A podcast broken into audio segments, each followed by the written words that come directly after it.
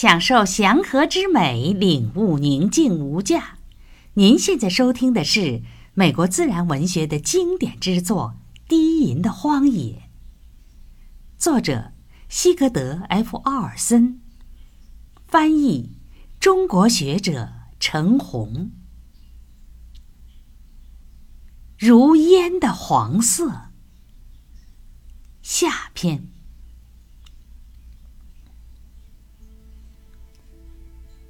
今年秋天，我在爱兰河，时值十月下旬，落叶松如同以往一样金灿灿的。我的眼前有一丛野生稻，水面上的一抹黄色，由于。那是个雪后的晴天，天空中没有一只飞翔的鸟。我站在那里，只是眺望着地平线。突然间，太阳躲进云层，开始下雪了。起初，那雪。缓缓落下。可是后来，随着骤起的大风，水湾对面那一列列参差不齐的落叶松几乎消失在旋转的雪花中。一群北方的蓝嘴鸟猛然从空中飞出。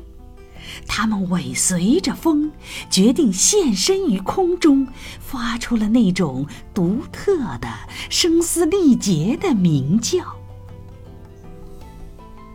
刹那间，在我惊呆了的那一瞬间，在原本空荡荡的天穹，有上百只鸟的翅膀在抖动。它们。转眼间便无踪无影，天空中又是阳光灿烂。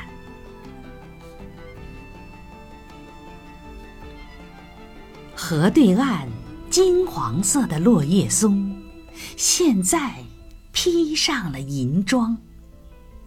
那是它们秋季最后的展示。大雪。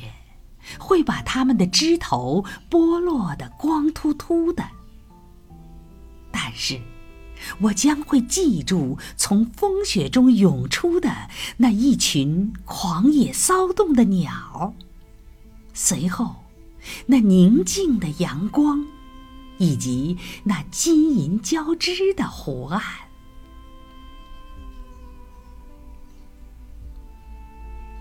在。中西部各州，人们疑惑，遗留下来的落叶松能否在推土机和挖掘机的进攻下幸免于难？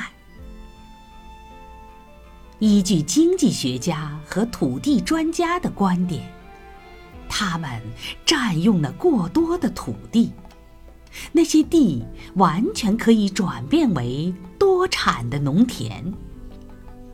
这一切所需要的，只不过是开垦一小片毫无价值的水台和石楠，清除及烤得普通的柴火，从黑泥炭层中挖一条直沟，然后散发着泥土香的酸性土壤和犁沟，便会为有价值的生产铺路。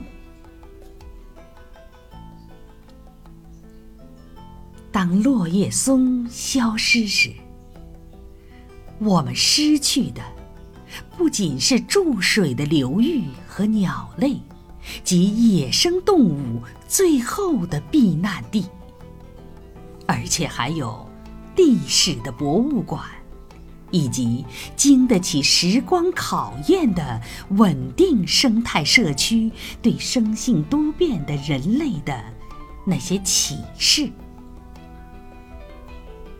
假若我们用这些落叶松湿地换来农田，我们将失去许多美丽的事物，我们将失去研究原始环境及其亲缘关系和依赖关系的机会。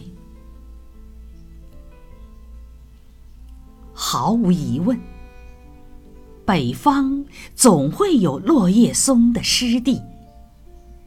因为在那里，落叶松的森林广阔无垠，足以令其生存。而且，那里确实有不含农田的生态模式。